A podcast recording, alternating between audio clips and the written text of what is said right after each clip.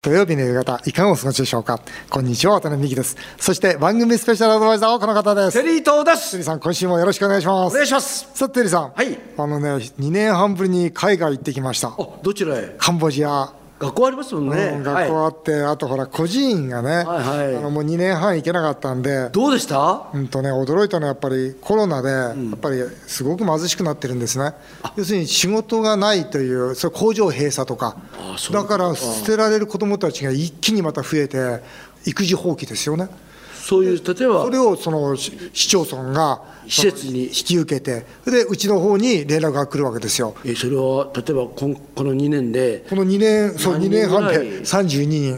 わあ。 32人増えてみんなそれが小さい、まあ、4歳ぐらいから小学校3年ぐらいまでだから7歳そもうその32人の小さい子たちがいっぱい増えてなんだかこれ実は17年前に個人作ったんですよその時もそういう状況だったんですねだからなんか17年こうタイムスリップしたようなそれでもう一回この子たちちゃんと育ててそれでね大学行かせてとあのね。はいそう、そういう子供たちってはい、親を恨んだり、社会を恨んだりはい、なんか心は、なんか。まあ、歪むというか、さんだりしないんですかい。やー、そらすさみますでしょう。だけども、今回ね、卒業生が大体70人いるんですよ、個人の卒業生が。今までの。そう。はい。で、そのうち半分の35人が同窓会で集まってくれたんですよ。ああ、じゃ、ちゃんとしてるってこと。その子たちはちゃんとしてるんです、だからちゃんと大学行って、お医者さんになったり、看護婦さんになったり、ごい学校の先生になったり、それがですね、半分は来ないわけですよ、まあ、中には刑務所に入ってる子もいれば、あーそれから麻薬で捕まっちゃった子もいれば、いうことで、本で当もに、ね、そうじゃないはと、生きていけない現実がある。でも事実なんでしょうね。そうですね、あのこんなメール来てます、はい日野市の Y さん、47歳の方です、渡辺さんのフェイスブックを拝見したら、カンボジアの孤児院を卒業した女の子が、一流大学を中退して、結婚して、今、貧乏生活を送っていると、涙されていましたと、えー実はうちの22歳の娘も、稼ぎのない、売れない芸人と、年内に結婚したいと言っています。妻は女の愛は止められないと間抜けなことを言ってい ます渡辺さんテリーさんが父親なら娘の彼氏が結婚の挨拶に来たら何と言いますかああテリーさんねこのリーマって実は女の子なんですよあこのうちのね個人の、この子はゴミの山でまあその働いてたんですね、一1日ゴミの山で働いて15円それでお母さんが、まあ、肝臓の、まあ、多分肝臓がんだと思うんですが亡くなられて亡くなられる前に僕頼まれてぜひうちの娘を頼みますと、いうことでうちの園に入ってきた子なんですね、だけどこの子はすんごい頭良かったんですよ、まあ、それが中学2年ぐらいからだんだんだんだんちょっと勉強の出来が悪くなったんだけどそれでもプノンペン大学という、まあ、向こうでは東大に入って、さあ勉強だということで勉強してたんですが3年生の時かなその彼氏とまあ駆け落ちっていうのかな、それは同じ大学のですか、うん、全然違くて、あの建設現場の方なんですけどね、だから今回ももうあと1年半頑張ってたらそのプノンペン大学卒業だから仕事はあるわけですよでも今もう中退だから仕事がないんですよ、でご主人も建設現場なんで仕事があるなし曖昧なんです、そうすると2人合わせても食べていけないんですよねまあ、もうそのおお家に行ってきたんですけど、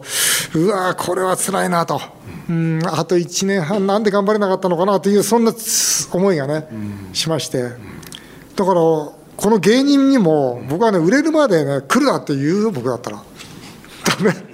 いやいや売れてから来いと、うちの娘は貧乏させるわけにはいかんと、そうやって言言わないいやでもね僕も金なかったんですよねああそあ結婚申し込んだ時にうなんだよね。それでどうしたかというとかみさんの家が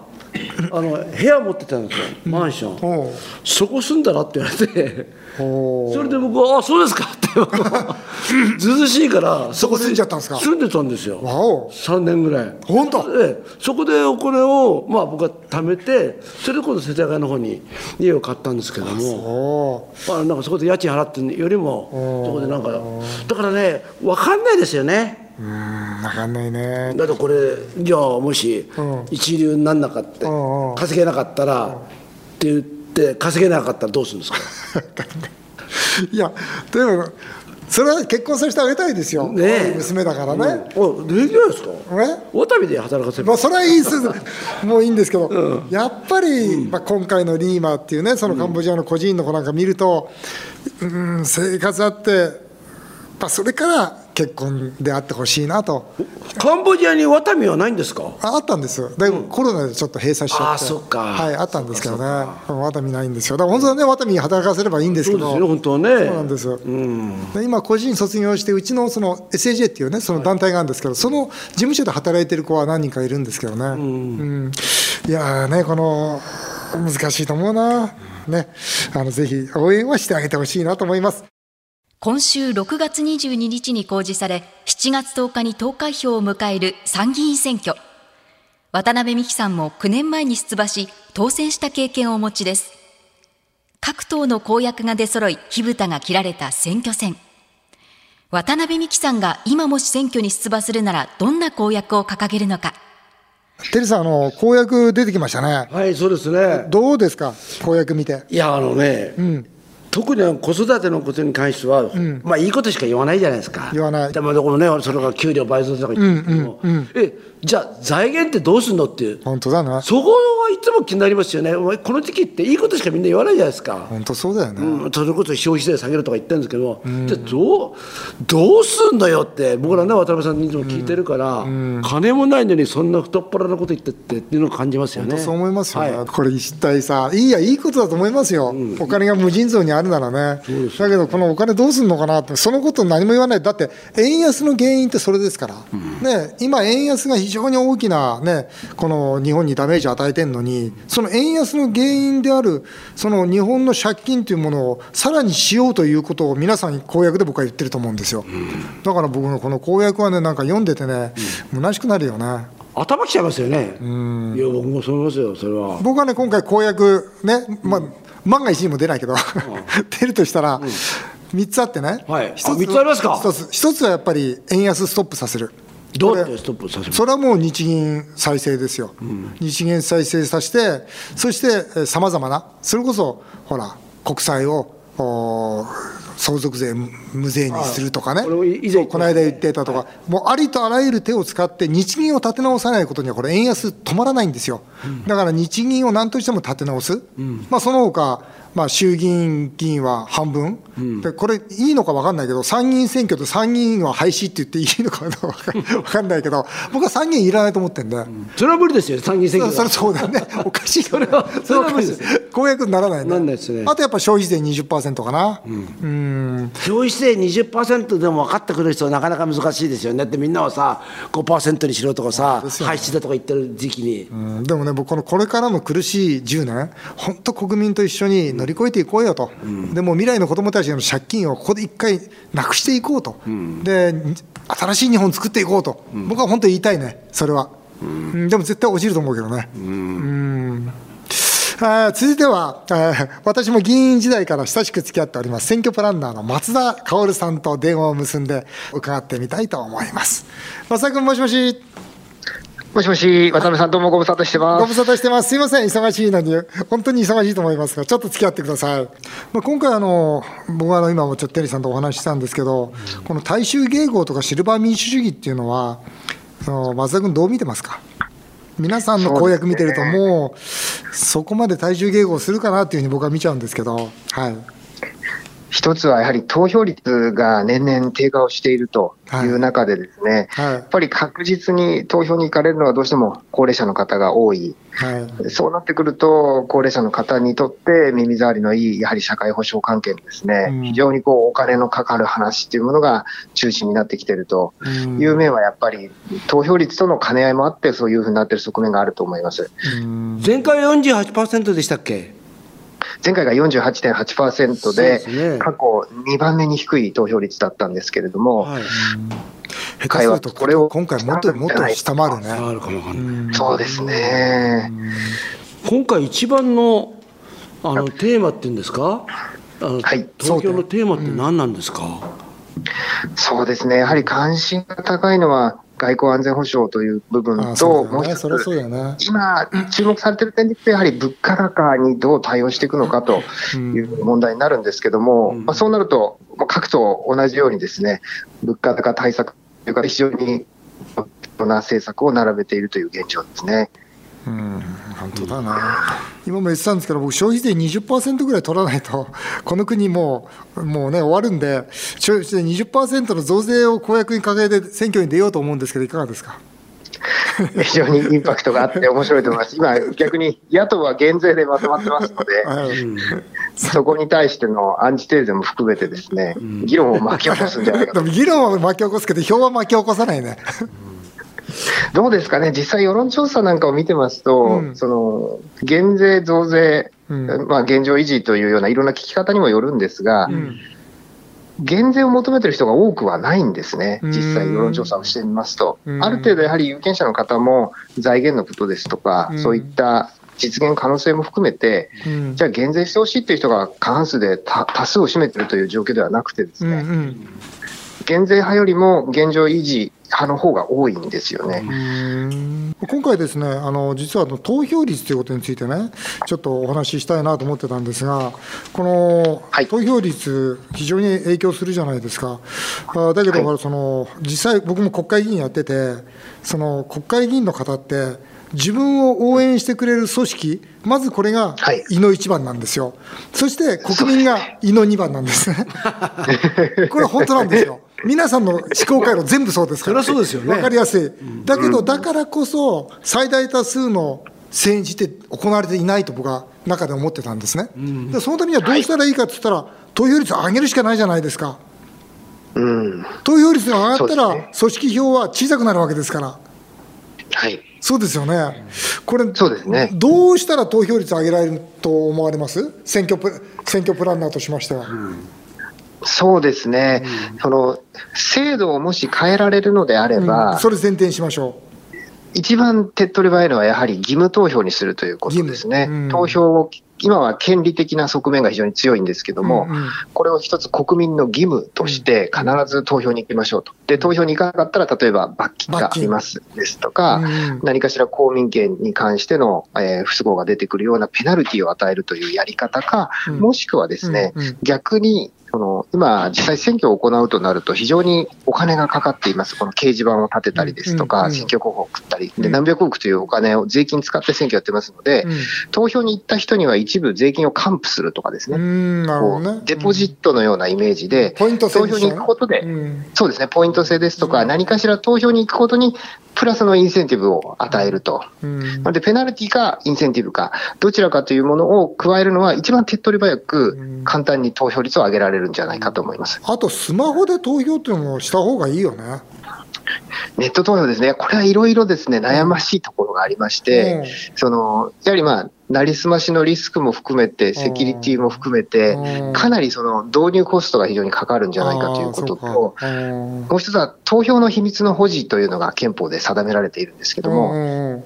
要はそのスマホだとですね、どこで投票してるかわからないのでうん、例えば、あの、周囲を人に囲まれて、 その場でう、んあの、自分の思ってない人に投票させられるとかですね。ね。まあ、そういうちょっとこうリスクも言われてまして、今、あの在外投票ですね、あのうん海外から投票するような時に、うんあの郵送でやってるんですけども、それが非常に手間がかかるということで、一部そういったまあ不便な地域でえーネットで投票できるようにしようという動きは進んでいるんですが、なるほどな。全体としてネット投票とすると、やはりその有権者名簿の管理、投票の秘密の保持えー等の観点で、かなりまあコストがかかるんじゃないかというふうには言われなてるますほ。どね。テリーさんなんかいいアイデアありますいや僕も天才プロデューサーとして。はいいやなんかやっぱ美味しい人参が美味しいですよねなんかそういうなんか投票に行くと、例えばねあの何ですかせ例えばお食事券もらえるとかあ例えばねそのなんかおかずをもらえるとか、食費をもらうとかっていうようなリアルなことの方が、ほら例えばおお正月に昔は年賀状はがきとお年玉とかって、ああいう感じは楽しそうじゃないですか、うんまあ、楽しい方がいいだろうね、でも僕はあの国会議員時代そうねですね海外調べたんだけど、棄権したら次の投票権なくなるっていう国があったんですよ、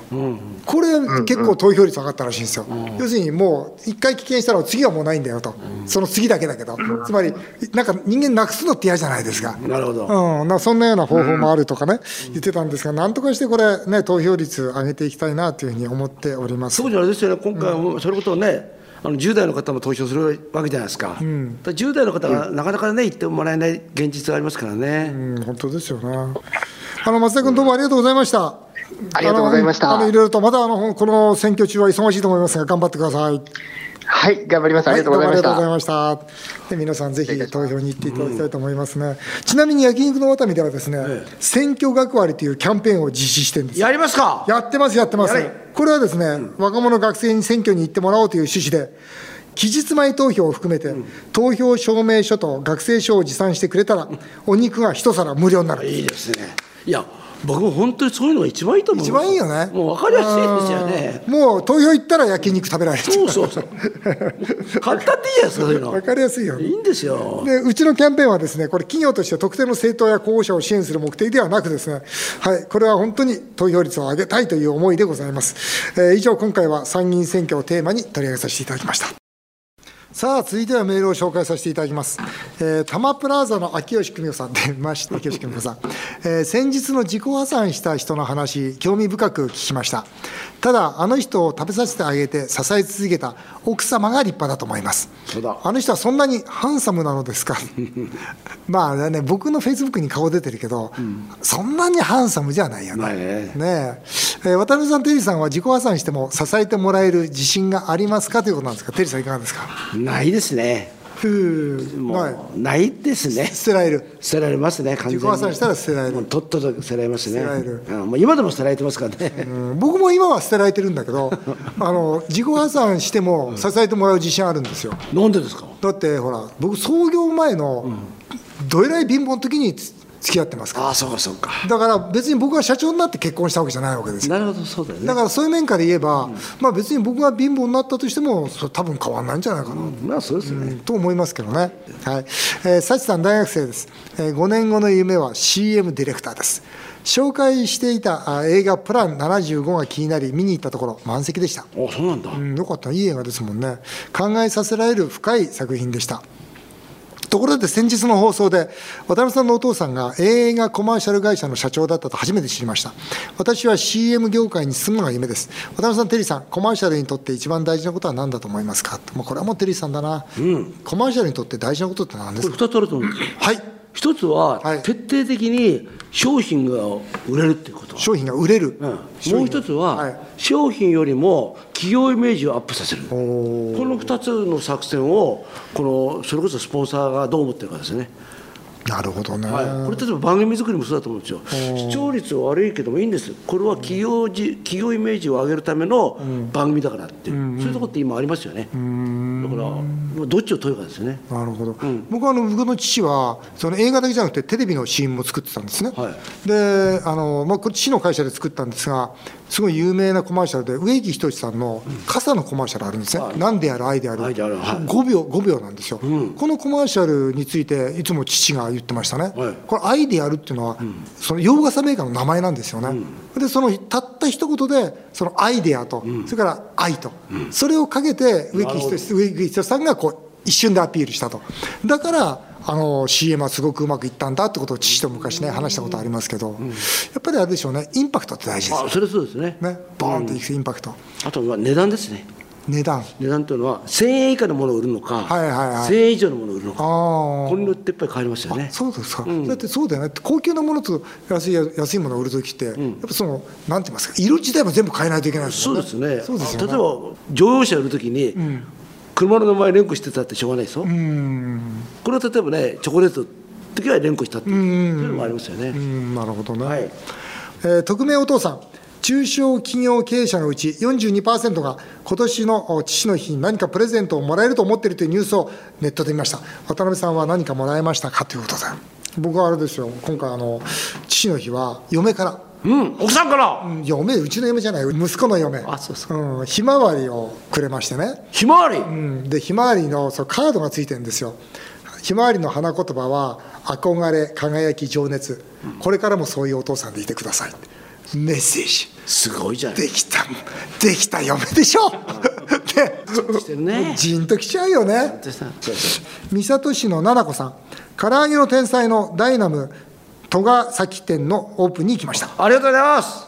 そうだテリーさんありがとうございますね行きましたよこ行んなって日きましたね曜日ねはいテリーさんは女性や子供連れに満面の笑顔でポーズをとって写真に応じていて優しい人だなと思いましたでもしつこいおじさんの時は普通の顔してました テリーさん頼みますよ本当大社長い差や別そしんちなゃダメです普通のよ顔差別してないですよしてないいや全然これ普通ですよで僕もそう見えんだろうねやっぱな、えーお二人はしつこいおじさんに写真やサインを頼まれた時どんな気持ちですか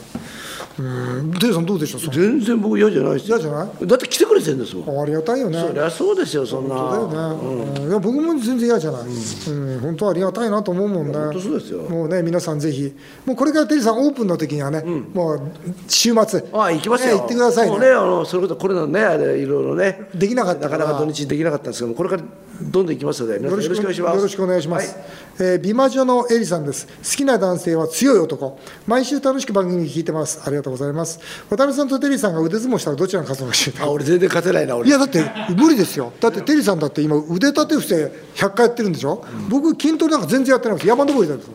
あいだかやら全然ダメですよ、じゃあここで腕相撲、いや、俺無理だよ。マジではじゃあ、じゃあい行きましょうやじゃあレディーがゴー全然勝てない。全然勝 てない。こう握った瞬間に、あこれ、これ、握った瞬間、握握った瞬間にこれ勝てな。はい これは勝ったな、俺ね、握った瞬間負けたと思った。はい、エリさん、そういう結果になりました、えーあっという間にお時間になりました、以上、メール紹介でした、テリーとさん、また来週よろしくお願いしますじ。ゃあす。日本放送渡辺美希5年後の夢を語ろう。この番組ではリスナーの方からのメールをお待ちしています。渡辺さん、テリーさんへの質問、相談やお二人にコメントしてほしい気になるニュースや面白ニュースなど何でも結構です。メールを読まれた方の中から抽選で3名の方に渡美とテリー伊藤さんが組んだ唐揚げの天才の3000円分のお食事券をプレゼントします。メールアドレスは、夢語アットマーク 1242.com。夢語アットマーク 1242.com。この番組は、ポッドキャストでも配信しています。詳しくは番組ホームページをご覧ください。そして、渡辺美希さんの最新刊、論語で学ぶ我が子の夢の叶え方が、アチーブメント出版から絶賛発売中です。全国の書店や Amazon でぜひチェックしてみてください。渡辺美希5年後の夢を語ろう。この後も素敵な週末をお過ごしください。お相手は渡辺美希でした。あなたの夢が叶いますように。